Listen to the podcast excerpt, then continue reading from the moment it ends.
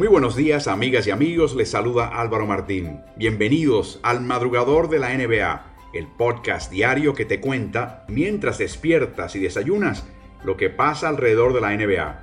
Cada día, de lunes a viernes, me encontrarás bien temprano en tu plataforma favorita de podcasts, analizando todo lo que esté sucediendo en la definición de la temporada 2019-20 de la NBA. Así arrancamos. Bienvenidos.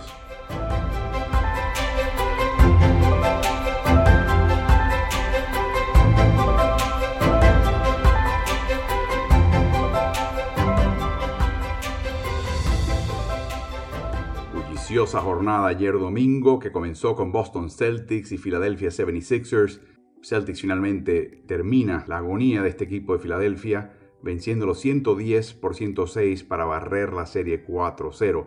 Boston barre una serie contra Filadelfia por primera vez en 15 series entre ambos equipos. Kemba Walker encabezó a Boston hoy con 32 puntos y es la primera vez que él logra avanzar a la postemporada, a la segunda vuelta. No lo pudo hacer en dos ocasiones previas con el equipo de Charlotte y es obviamente fue bastante obvio que el equipo de Celtics hoy por momentos en este partido estaba jugando para Kemba Walker. No solamente inspirados por Kemba Walker, pero inclusive enmarcándolo eh, en, ataque ofensivamente. Fue un partido más reñido quizás de lo que señala la barrida por las pérdidas de Boston. 15 en total, le costaron 21 puntos. Jalen Brown tuvo 5 de esas 15 y también requirió 15 intentos para lograr sus 16 puntos. Así que hoy Jalen Brown no fue especialmente eficaz y en parte porque lo estaba marcando también Tobias Harris muy bien. Filadelfia perdió porque los tripleros no contribuyeron y francamente porque la selección de tiro de Joel Embiid, que es un triple o un tiro en el poste bajo, no es eficiente. No es esto el triple y en el poste bajo no fue eficiente. En un momento buscando un rebote, Tobias Harris le hizo una zancadilla sin querer Jason Tatum y cayó prácticamente sobre su cabeza y se cortó la ceja izquierda. Tuvo que salir, sangró, tuvo que salir.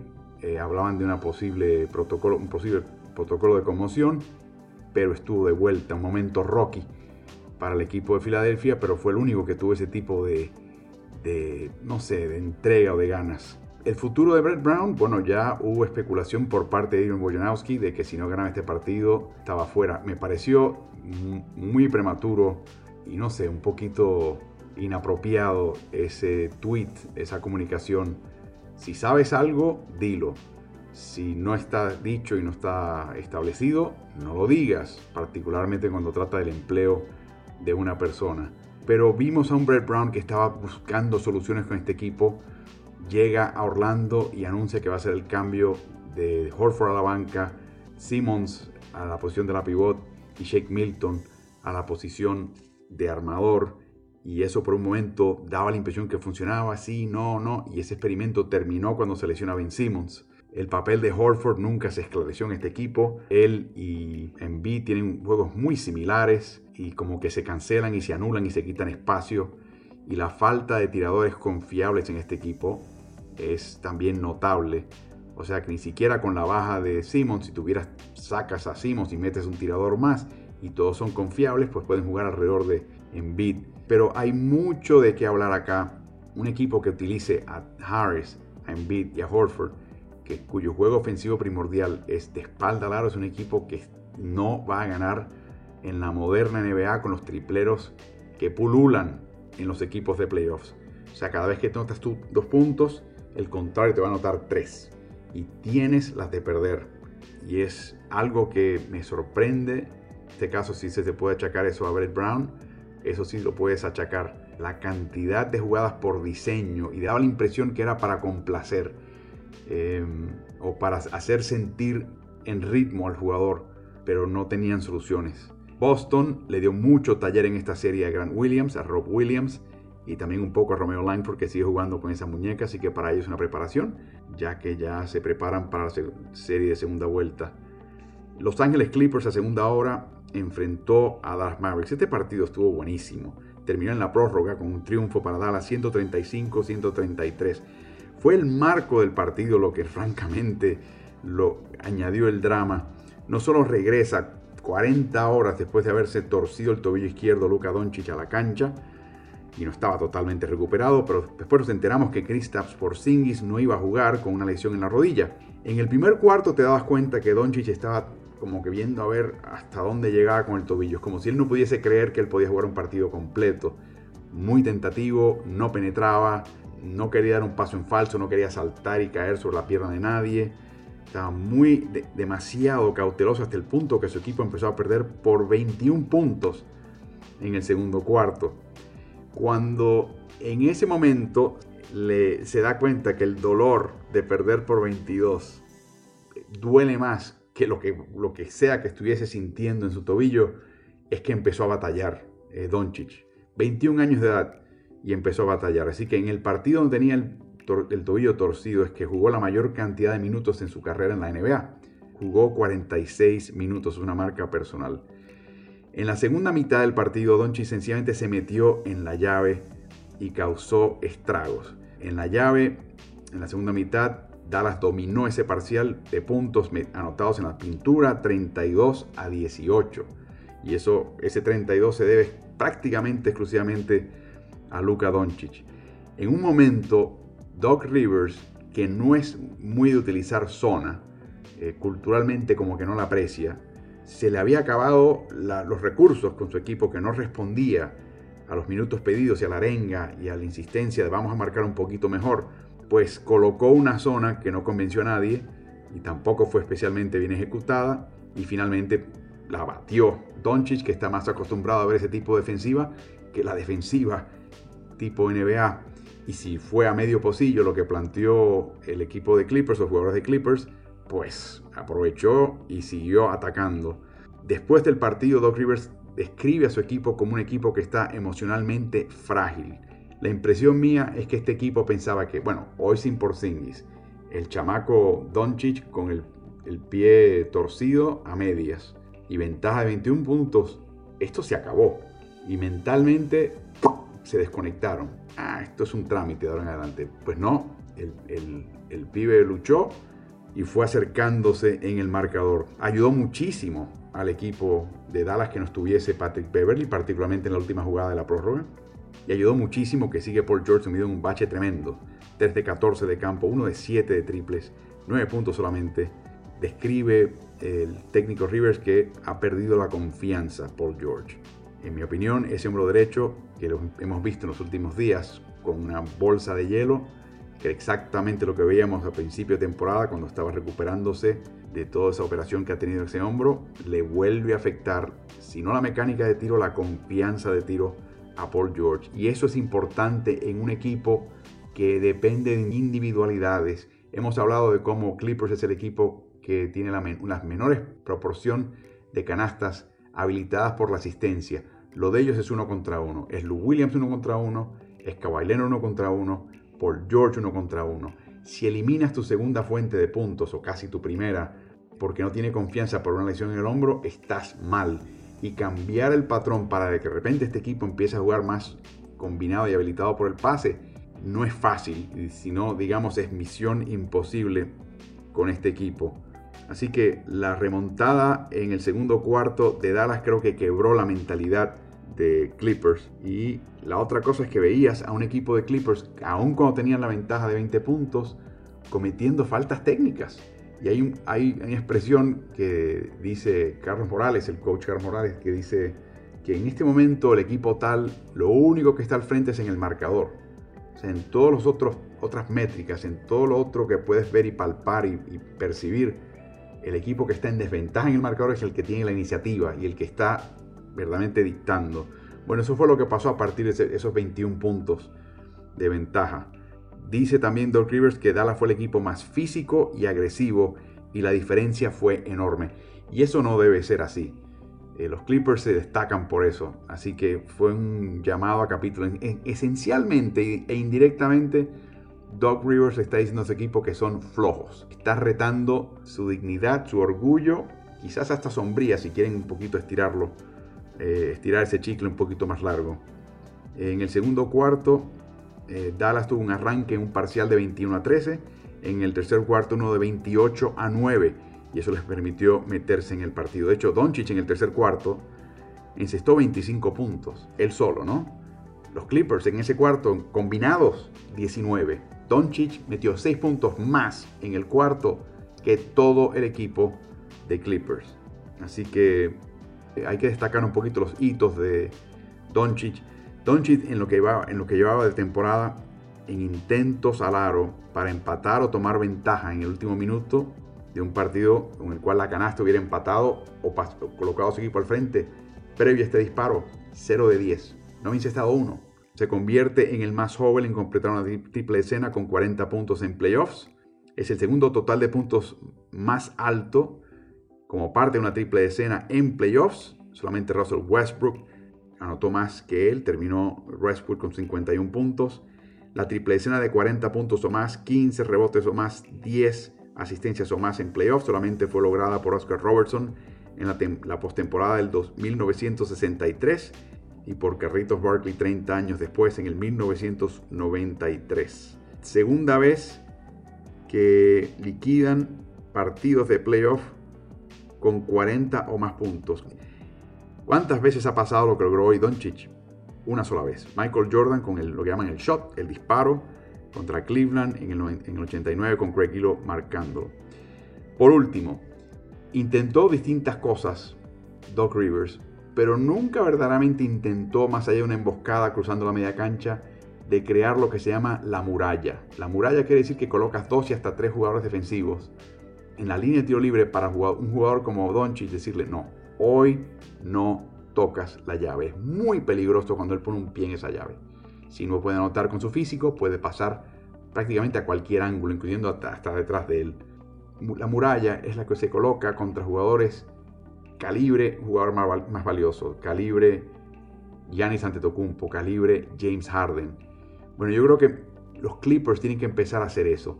No lo quieren hacer porque no quieren dejar solo a, Trey Burke, no quieren dejar solo a Seth Curry, no quieren dejar solo a Porzingis, etcétera, etcétera. Pero creo que está llegando el punto donde cada vez que Luka Doncic pone un pie en la llave, cuando está en defensa el equipo de Clippers, los meten en unos problemas muy serios y tienen que empezar a convertirlo en un triplero y que, y que te mete los puntos afuera y que le cueste más trabajo combinar la ofensiva con un pie dentro de la llave. Y por último, creo que hay algo que puede utilizar Clippers acá a su favor y es el rebote ofensivo. Es algo que pueden ganar y que pueden sacarle mucho más provecho de lo que han hecho hasta ahora. Pero me imagino que lo de Rivers con este equipo, su equipo va a ser retarlos, retar su dignidad, su orgullo y a ver cómo salen en una serie empatada dos por bando. A tercera hora, Toronto Raptors avanzó a la segunda vuelta para enfrentar precisamente a Boston al vencer a Brooklyn Nets 150, sí, 150 por 122. Toronto barra la serie 4 por 0, una paliza de Toronto empañada por una torcedura de tobillo de Carl Lowry en el primer cuarto, nunca más regresó y esa podría ser una baja enorme para Toronto más adelante. La banca de Toronto, escuchen esto, establece una marca de playoffs al anotar 100 de los 150 puntos de su equipo. 100 puntos desde la banca. Toronto ganaba por 9 primera mitad, pero arrancando el tercer cuarto, Toronto sacó un parcial de 17 a 2. Y estamos viendo equipos con buenos técnicos eh, tener ese tipo de arranque. Lo vimos hoy, en, la jornada de hoy solamente, con Nick Nurse, nombrado el técnico del año por la prensa, con este 17 a 2. Y también lo vimos más adelante con Quinn Snyder, con el equipo de Utah, en el partido que venía después. Boston deshilachó a Toronto en los partidos de clasificación, los ocho partidos en, Orlando, con esos pases rápidos y circulatorios en su único choque en Orlando. Lamentablemente para Toronto, la serie contra Brooklyn los va a mal acostumbrar a esta defensiva, pero lo único que saca de bueno el equipo de Toronto es que un jugador como Norman Powell como que está jugando en su salsa. Claro, se va a enfrentar a una mejor defensiva en Boston, pero está activado. Sin lugar a dudas, Norman Powell está activado. En el descanso de este partido nos enteramos de la pésima noticia que la mamá de Joe Harris falleció y perdió su batalla contra el cáncer. Alice Harris estaba en Nueva York precisamente tratando de curarse del cáncer y Joe tuvo que abandonar la concentración en Orlando, no sabemos por qué, era una causa personal, nos enteramos hoy que es que fallece su señora madre Alice, que en paz descanse. A última hora, Denver enfrenta al Utah Jazz. Ese fue un partido tremendo, una serie tremenda, aparte de los últimos dos partidos que ganó el equipo de Utah por diferencias abultadas. Aquí gana Utah 129 por 127. Utah pasa al frente en esta serie 3-1, ya pone el jaque al equipo de Denver, que es el equipo clasificado más alto entre los dos. Hubo un cambio en la alineación titular del equipo de Mike Malone, colocó a Jeremy Grant en vez de a Craig, buscaba más ofensiva, pero los problemas de Denver están en el costado defensivo. Había dicho Malone que para que Denver gane y venza a Utah tiene que ganar dos de tres categorías. La primera el triple, la segunda puntos en la llave, la tercera rebotes ofensivos. Bueno, ganaron la de rebotes ofensivos. En la llave perdieron por muy poquito, pero lo que fue los triples y el, porcentaje de campo del equipo de Utah, Denver permitió que Utah anotase un 58% de campo y un 48% de triple. no es un equipo especialmente triplero y que perdió a Boyan Bogdanovic, que era su mejor triplero. La diferencia en intentos de tiro libre te habla un poquito también del estilo de juego de Utah, lo que estaba tratando de hacer y la diferencia en actividad ofensiva. Utah tuvo 36 intentos de tiro libre y Denver 13. Eso también habla de cómo marca el equipo de Utah, que mueve los pies y no las manos, no comete falta barata. Yo creo que Denver es muy descuidado en ese sentido. La defensiva verdaderamente les está costando la supervivencia en esta postemporada. Fue un duelo de pistoleros, de eso no, no se preocupen.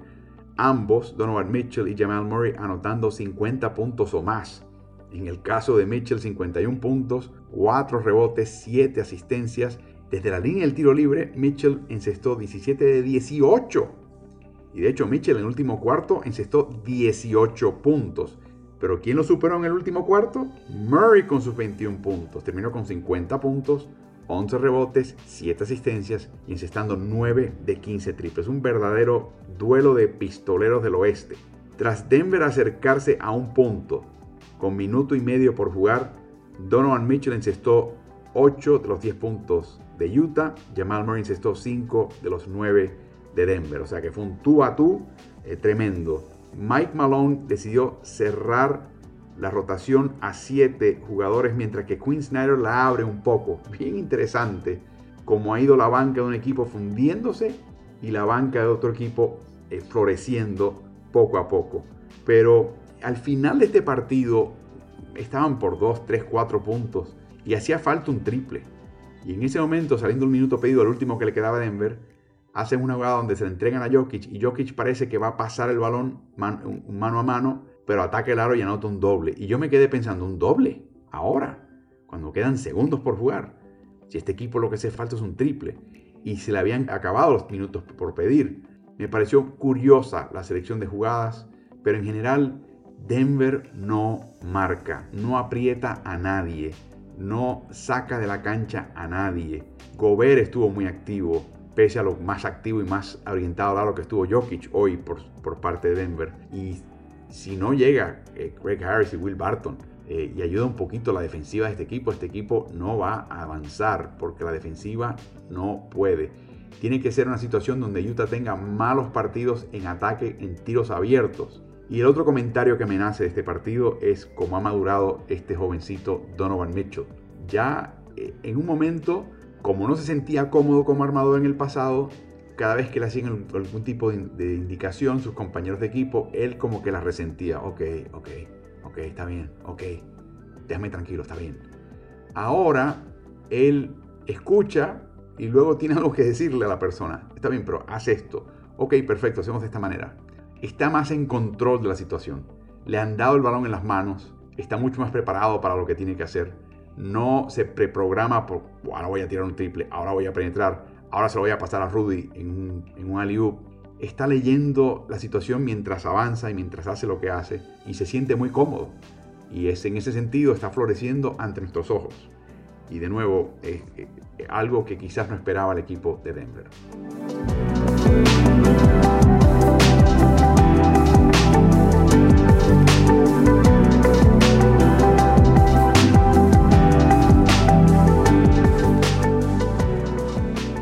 Cuatro partidos hoy lunes de playoffs de la NBA al llegar a la parte final de estas series de primera vuelta.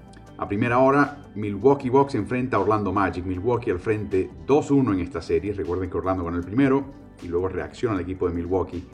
Ese partido es a las 19.30 de Madrid y Barcelona. 12.30 de la tarde de Ciudad de México, 14.30 de Buenos Aires, una y media del este de los Estados Unidos. Bueno, en ese primer partido, la defensiva de Milwaukee, que era la mejor de la liga y de las mejores que hemos visto en mucho tiempo, le permitieron a Orlando 114 puntos por 100 posesiones. Demasiado. En los últimos dos partidos, ese número baja a menos de 97, que es extraordinario. Lo que sí preocupa a Mike Budenholzer es que la tasa de pérdidas en el primer partido, que era el 15%, aumenta casi el 20% a partir del segundo y tercer partido. O sea, jugaron con más energía, eh, particularmente en el costado defensivo, y cuando hacían algún tipo de corte de balón, apresuraban la marcha y cometían errores típicamente en el costado ofensivo. En los primeros dos partidos, Giannis Antetokounmpo encestó la mitad, solamente la mitad de sus tiros intentados en las zonas restrictivas. Recuerden, ese es el pequeño círculo incompleto que está debajo del aro. La mitad, la mitad. Para Giannis eso es absurdo, ¿no? Bueno, estuvo bien enfiladito en el tercer eh, partido, donde encestó sus 10 intentos. Así que en ese sentido Milwaukee va a estar muy bien afilado.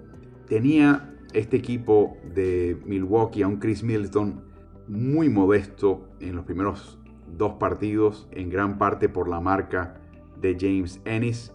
Este baluarte, este jugador All-Star de Milwaukee, 25% de campo, 20% de triple, 67% de tiro libre, o sea, todo mal. Y hay que reconocer claramente el trabajo que está haciendo James Ennis en marcarle como su marca principal. Así que en ese sentido está haciendo un gran trabajo, pero ya Chris Milton se empezó a acercar en el tercer partido a una triple decena y yo creo que está empezando a encontrarse y averiguar cómo descifrar la marca de Ennis. Orlando es un equipo que no despunta, es como, es un equipo gris, no tiene una identidad muy eh, eh, clara, no hace algo extraordinariamente bien, pero lo hace todo sólidamente bien.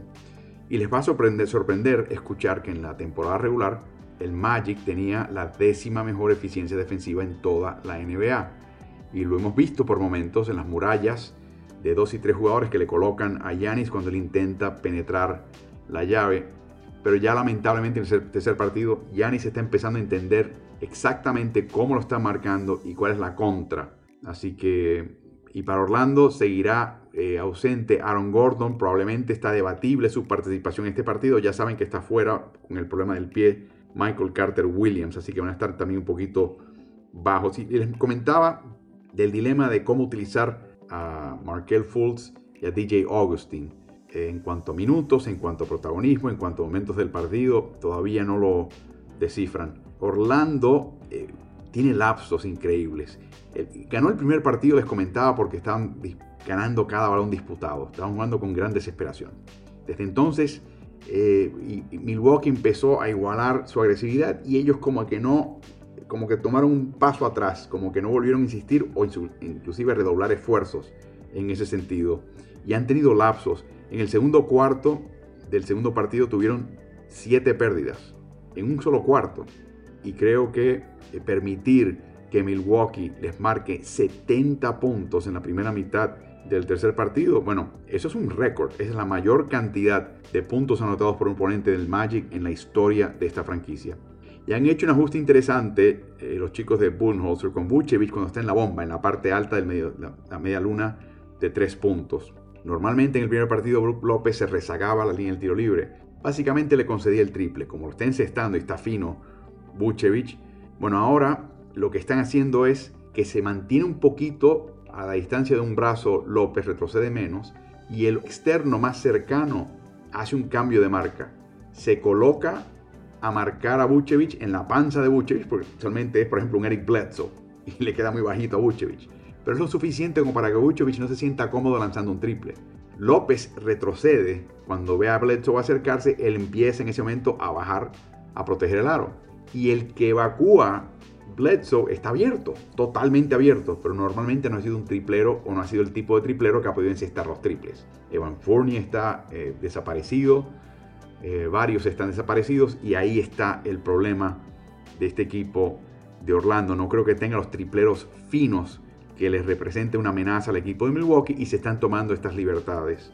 A segunda hora, Houston Rockets enfrentará al Oklahoma City Thunder. Esta serie está poniendo muy buena también. Houston al frente 2-1. Ese partido es a las 3 de la tarde de Ciudad de México, 17 horas de Buenos Aires, 4 de la tarde del este. Oklahoma City ha decidido desde comienzo de la serie, vamos a castigar a Houston y su afronta de enfrentarnos con todos jugadores de menos de 2 metros 1, de 6-7, con excepción de Jeff Green, que es un poquito más alto. Vamos a castigarlos ahora con nuestros internos. El problema es que los internos hasta ahora, su solución, el castigo viene en forma de colocarse en el poste bajo, de espalda al aro, crear situaciones en el caso de Adams, esperar que llegue una doble marca, en el caso de Galinari, hacer bully ball, darle machaques al contrario hasta que se acerca al aro. Y eso no es lo mejor que hace ni uno ni otro. Y se está dando una fiesta al equipo de Houston cortando balones o forzando tiros bien, bien feos, bien forzados. Jeff Green está sacándole mucho partido a su duelo con Steven Adams y Nerlens Noel. De hecho, no sé si se han fijado, Jeff Green por momentos cuando anota a Oklahoma City y le toca sacar el balón a, Houston del otro lado de la cancha, se la dan a Jeff Green para que él inicie la ofensiva. Eso tiene el efecto de sacar al interno de Oklahoma City eh, a marcarlo. Y si no, inclusive están haciendo pick and roll, una pequeño, pequeña desvío para el grande de Oklahoma City. Por ahí ataca fuerte con su mano derecha Jeff Green acercándose al aro o creando situaciones. Así que es una pequeña variante interesante de parte de Mike D'Antoni. En un momento, cerquita del tiempo reglamentario, Steven Adams se golpeó su rodilla y Billy Donovan, en vez de colocar a Noel, usualmente lo que hace Donovan es que trata de mantener un grande en la cancha, con por lo mínimo en el cierre de partidos cerrados para el costado defensivo. Pero en este caso, por dos posesiones, optó por utilizar a Darino Gallinari como pivot de una alineación chica, o sea, está empezando a igualar lo que presenta Houston en cancha. Y lo curioso es que aunque fueron dos posesiones, funcionó y lo utilizó de nuevo en la prórroga. Y cuando lo utilizó, se dio cuenta que Gallinari y Lou Stort eh, están reboteando ofensivamente tremendo contra este equipo de Houston y le, permite, eh, le da a Oklahoma City muchísima más confianza. Cuando Galo, Danilo Gallinari, está jugando de pivot, PJ Tucker tiene que salir al perímetro, que no es lo que él quiere. Y al igual que Harden, tenemos que marcar a Dort. Así que Dort no solamente marca bien a Harden y lo frena cuando Harden está en ofensiva, pero también lo llenó de faltas, lo sacó del partido, del, sexto partido con seis faltas personales. Así que es interesante ese pequeño doblez de un coach, Billy Donovan, normalmente no le gusta hacer cambios muy radicales. Houston desperdició una ventaja de 5 puntos con un minuto por jugar en el reglamentario y ahora tiene que lidiar con el pick and roll de Oklahoma City al cruzar la media cancha. Solamente era acercar, acercarse a la línea de tres puntos, pero ahora están cruzando media cancha y ya tiene usualmente Chris Paul cierto ímpetu, está medio embalado y eso está colocándolos a ellos en situaciones muy difíciles. El pivot es el que pone la pantalla y cuando viene el cambio de marca, pues Chris Paul se despacha ante la marca afuera en el perímetro de PJ Tucker. Por ejemplo, en vez de 24 pick and rolls que utilizó, intentó Oklahoma City Thunder de acuerdo a Synergy en el segundo partido, utilizaron 34 en el tercero y me imagino que vendrá otra dosis hoy lunes en el cuarto. La otra, el otro pequeño cambio sutil, estos dos equipos no les gusta generalmente correr y acarrear y, gastarse mucho. El ritmo es bajo. Pero Oklahoma City aumentó el ritmo de 96 posesiones por partido en los primeros dos partidos a 104 eh, por en el último partido eh, por 100 posesiones. Así que Eric Gordon eh, y James Harden hasta ahora están tirando muy mal. Y parte de lo que dijo Houston es que, hey, perdimos porque fallamos tiros abiertos. En el próximo partido los encestamos y esto no, no hay drama acá. Eric Gordon 31%, James Harden 35%. Veremos si es cierto el análisis de Houston. A tercera hora, Indiana Pacers enfrenta al Miami Heat. Miami al frente en esa serie 3-0. 19.30 de Buenos Aires, 5 y media de la tarde de Ciudad de México, 6 y media del este Miami busca barrer su primera serie de playoffs contra Indiana. Eric Spoelstra dijo después del tercer partido que penetrar para buscar la falta, particularmente con Jimmy Butler, fue una táctica de su equipo para frenar las rachas cuando anotaba en ristra el equipo de Pacers. Jimmy Butler terminó con 20 intentos de tiro libre. Y el otra, la otra zona donde está el hit que arde es detrás de la luna. Como equipo, 43% de triple, solamente superado por el 44% de Denver. tienen 5 jugadores que promedian 15 puntos o más. Y para mí hasta ahora Goran Dragic, el jugador más valioso, se ha convertido en el facsímil razonable de Miami de un James Harden que domina el balón y reparte el bacalao. Bama de Bayo sigue jugando muy bien, aunque los números y las estadísticas no deslumbren. Tiene una muy interesante, lo que llaman pantallas asistencias. Es la pantalla que generó el tiro que anotó la canasta por su equipo. Él promedia 5 por partido, está quinto en la liga generando ese tipo de pantalla asistencia y en su caso esas 5 producen un promedio de 12 puntos por partido para el Miami Heat. Y Tyler Hero ha hecho algo muy calladito, ha anotado 50 puntos en sus primeros tres partidos de playoffs. Desde el 2011, los únicos que, que lograron algo similar o lo superaron, Donovan Mitchell, Ben Simmons y Harrison Barnes. Y para ponerlo en perspectiva, yo sé que son distintas épocas y no quiero hacer comparaciones baratas acá.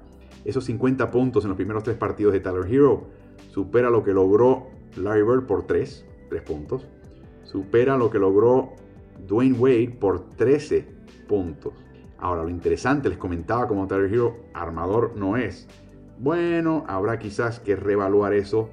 Quizás sean los nervios y ahora se siente más cómodo porque desde que llega Orlando sus asistencias por partido pasan de ser 2 por partido previo a Orlando a ser casi 4 por partido. Y les reitero que Miami parece que ha hallado la alineación de la muerte, lo utilizó de nuevo en el tercer partido. Dragic, Butler y Gudala, Jay Crowder y Bama de Bayo. Y con eso liquidan partidos a su favor, el equivalente de la alineación de la muerte de Golden State, compartiendo a Iguodala como el eje de ese grupo. Para Indiana, bueno, Nate McMillan en la entrevista después del partido estaba verdaderamente furioso y disgustado con el esfuerzo de su equipo. Recordemos que equipos que tienen ventaja de 3-0 en una serie de 7 partidos, en 136 ocasiones previas, han ganado las 136. Están invictos. La pólvora ofensiva de este equipo está escasa. Doug McDermott, uno de 7 de triple hasta ahora, pero tienen a Justin Holiday, que va a ser agente libre a fin de año, y él está encestando 7 de 12 hasta ahora. Este chico se está ganando un puesto mucho mejor remunerado, sea con Indiana, otro con otro equipo. Y la otra noticia es que llegó a la concentración de Orlando Domantas Sabonis, aparentemente con la intención de jugar de alguna manera, pero lamentablemente no ha rebasado el periodo de cuarentena y por lo tanto eh, no va a poder estar disponible para este cuarto partido de la serie, que podría ser el último también de la serie. Y a última hora se enfrentan Los Ángeles Lakers y Portland Trail Blazers los Ángeles al frente en la serie 2-1, Portland con el primero, Los Ángeles los próximos dos. Ese partido es a las 8 de la noche de Ciudad de México, 22 horas de Buenos Aires, 9 de la noche del este de Estados Unidos. Por Portland, lo mencionado también en el madrugador, Yusuf Nurkic está agotado. Cero tapas, tres rebotes ofensivos en los tres partidos contra Los Ángeles. Y con Zach Collins fuera, tuvo que jugar 12 minutos del tercer cuarto en el tercer partido. Eso es mucho, mucho para un jugador que tuvo una lesión tan seria en la pierna, lesión que le tomó más de un año a Paul George, a Gordon Hayward superar, y él lo tiene que hacer en menos de un año y lo tiene que hacer con minutos pesados y minutos frecuentes, densos, o sea, uno atrás de otro. Está promediando así como 32, 33 minutos por partido y se nota el cansancio, sencillamente. Eh, y la otra cosa que notas es la diferencia en tiros libres en el tercer partido. Lakers con 43 intentos de tiro libre, Portland con 19. Hay un viejo lema en la NBA, imagino que en el baloncesto, que equipo cansado es el que da la falta. Entonces la pregunta es, ¿podrá Hassan Whiteside rendir más minutos inteligentes, productivos y activos como lo hizo por momentos en el primer partido de esta serie? ¿Podrá dar un relevo a Nurkic? Quizás la serie dependa de eso y Whiteside no es un jugador que es muy constante, se pierde fácilmente en la cancha y no, pierde la concentración, así que necesitarán algún tipo de cambio en su rendimiento y comportamiento para ver si pueden darle descanso a Nurkic y ser un poquito más eficaces en esta serie. Por Los Ángeles Lakers, bueno, apareció el doble largo de Anthony Davis. En los partidos previos a esta serie en Orlando, 3 de 25. O sea, un 12% de campo en dobles largos para Anthony Davis. Bueno, la primera mitad del tercer partido se fue 6 de 7. O sea, regresó y de qué manera. Y la otra cosa interesante acá es que LeBron James, yo siempre decía que se había un poquito cansado, fallaba tiros cerca del aro, etcétera, etcétera. La impresión que me daba era que LeBron James estaba esperando el momento, ok, ¿cuándo voy a tener que acercarme al aro y penetrar? Porque me estoy cansando, ya no soy el niño de antes. Y voy a, a guardarme lo más posible hasta que sea absolutamente necesario Bueno, llegó la victoria de Portland en esta serie y empieza a aparecer el LeBron James que ataca la llave. Siete canastas en el tercer partido en la zona restrictiva, o sea, insistiendo mucho en atacar cuesta abajo hacia el aro. Y la otra sorpresa de esta serie a favor de Los Ángeles son los rebotes ofensivos. Tienen 43 en tres partidos que le hacen, le permiten a los Lakers en lo que va de serie tomar 42 intentos al aro más que el equipo de Portland. Eso es una combinación de rebotes ofensivos y también pérdidas, pero en general rebotes ofensivos es la estadística importante. Así que cuatro partidos interesantes para hoy lunes y la posible definición, eh, liquidación de una serie y la oportunidad de empate o de verdaderamente colocar el jaque en las otras tres.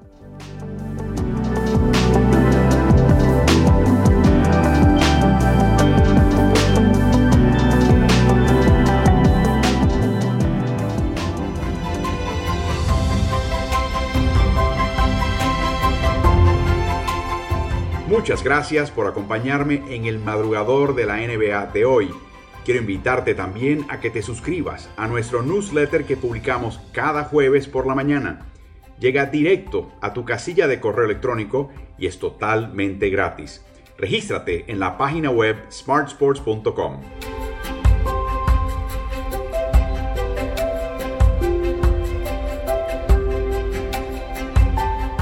Que tengas un muy buen día de NBA. Hasta mañana.